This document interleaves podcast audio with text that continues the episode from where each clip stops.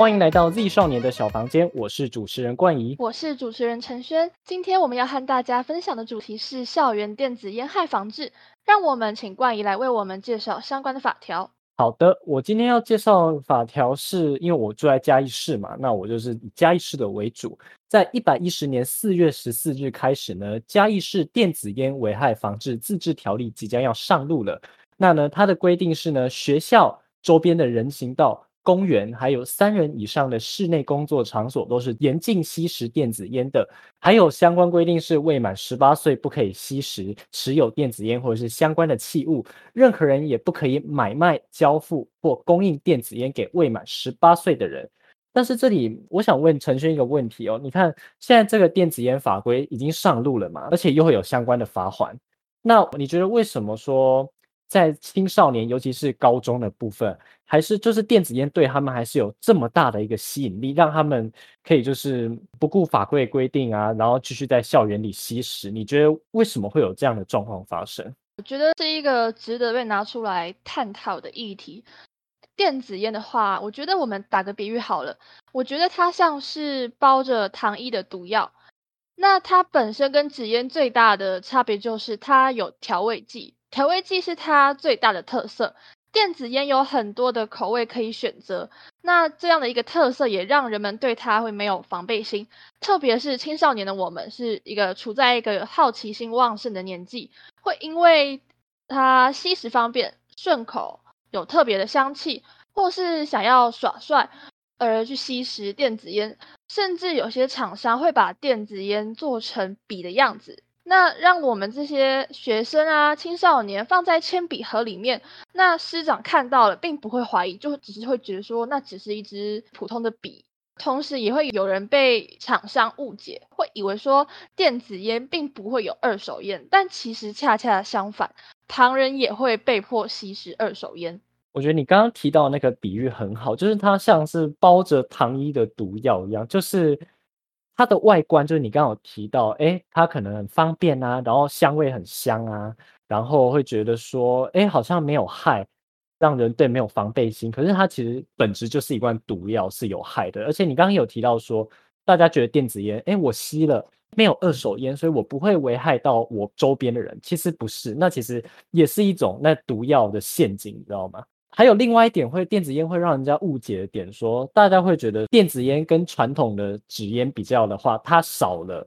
有害的尼古丁，但那其实也是一种假象。电子烟也是让你成瘾嘛，它成瘾其实里面同样也是跟纸烟还有尼古丁的，它也是从肺泡进入血液抵达脑部之后释放那种叫做多巴胺的物质，让你感到放松愉悦啊。所以这也揭露着另外一个问题，就是厂商在。销售电子烟的时候，其实也是行销不实的，因为标示没有尼古丁的大部分的电子烟还是有添加尼古丁的成分。那我这边还有另外一个例子哦，在美国，我是从二零一九年七月开始有一个现象，那边突然很多人，尤其是青少年受害者，大部分是青少年，多了一种神秘的肺部的疾病。那症状有呼吸困难啊、咳嗽啊、胸痛，也有像肠胃的症状，恶心、呕吐、腹泻等等。那这当中呢，百分之六十的个案都住到了加护病房，甚至有三分之一的严重到需要插管去使用呼吸器。那他们这些青少年的共同特色都是有在吸食电子烟的。由此可知，还是印证了你刚刚那个比喻，包着糖衣的毒药啦。可能眼前你吸了，你会觉得没有什么伤害，但是其实长久以来，它对你造成的危害，其实远超乎我们的想象的。没错。许多人呢，他就是因为眼前的诱惑，他没有看到未来的这些危害，他竟然一步步的走向不归路。所以呢，我认为勇敢的远离诱惑是最好的选择。我们都知道生活会有压力，那这也是一个正常的现象。我们都需要情绪的出口，但不管是吸食传统纸烟还是电子烟，都不是释放压力的好管道。我想。适当的抒发自己的压力的这些方法，不需要我去多提。例如多运动啊，转移一些注意力啊，可能像是学个音乐或是学画图，这些都会是比吸食电子烟还要来得更好。烟品并不会是情绪的出口，它只是我们自以为的依赖，它会绑架我们。从最一开始，我们因为压力大或悲伤等负面情绪接触烟品，到最后变成不管是开心、难过啊、紧张、兴奋等与生俱来的情绪，都变成说我们一定都要抽一根烟。那我觉得这已经成为一种很可怕的扭曲的心态了。这让我想到我在准备这一集的资料的时候，我有查到一本书，那本书名叫做《说一千万人都说有效的戒烟法》。这本书的作者亚伦卡尔呢很有趣哦，他说他在当中有一个章节，居然把它下标题叫做“吸烟的好处”，但是就觉得很奇怪，哎，你叫人家不要吸烟，然后又有一节章节叫“吸烟的好处”，但是其实你一翻开来，那一整个章节是空白的，所以这作者就以这种幽默方式告诉我们读者说，吸烟是没有任何好处，是空白的，你最后得到的只是你的健康每况愈下，然后一堆烟雾。然后癌症啊，各种伤害找上你而已。其实我也在想，我们经常就是一直告诉大家说不要吸烟，不要吸电子烟。但我认为，除了说劝导大家以外，我们更需要的去关心的是，其实是心理的状况。人为什么会抽烟？多半是因为情绪不佳，需要发泄压力，也可能是因为家庭因素，或是没有那么多的朋友，他们不知道如何去正确的抒发心里的郁闷。所以说，我觉得最根本的方式是我们要多关心身边的朋友，是微不足道的几句关心的话语，就像是你最近过得好吗？最近有没有一些让你开心或是不开心的事情？那这些简单的话，其实带来的温暖和疗效是可以改变一个人很多的。这个观点很好，因为就是你刚刚提到，就是多关心嘛，或者是如果身边朋友哎，可能真的有不幸。就是染上电子烟的成瘾的话呢，或许你也可以发挥你自己的正向力量去劝劝他，或许就真的可以改变他的人生。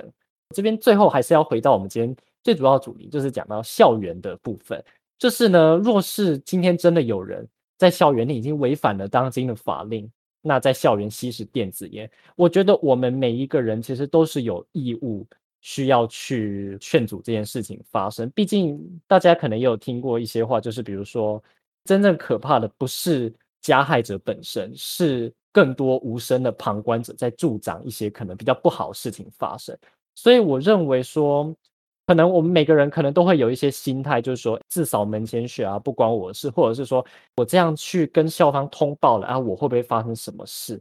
但是我觉得说，为了我们更好校园，我们其实还是要。勇敢踏出那一步，去向校方通报说，可能谁在校园里有违规抽烟的情形发生。那至于我刚刚提到的，可能会担心说告发人的这一个安危嘛？那我觉得说，这就是校方应该要完善规划一个对于告发人的保护机制。例如现在科技很发达嘛，或许可以利用一种匿名信箱的方式，就是不需要经由实体的面对面。告诉老师，告诉教官说谁在抽电子烟这样子，或许用网络匿名的方式，不需要留下你的名字，你只要在可能表单上打上一些事发的经过啊，怎么样怎么样，校方就可以收到说我们校园有违规事情发生，同时一方面又可以保护这个告发人的隐私，让校方去介入处理这样子，我觉得这个是可以真的让无烟校园落实的一个好方法。对，我也觉得匿名信箱是一个很好的办法。一方面可以去保护那一些去告知师长的这一些同学的安危，一方面也可以真正的去落实这些无烟美好的校园。今天这一集，我们和大家聊了很多关于电子烟的议题，包括相关的法规可能对我们健康造成的伤害，还有相关的事件及书籍。还有如何帮助身边不幸染上烟瘾的人，以及解决电子烟进入校园的可行方法。希望透过这一集，让大家对电子烟有更加全面的认识，别轻易让它损害了我们美好的人生。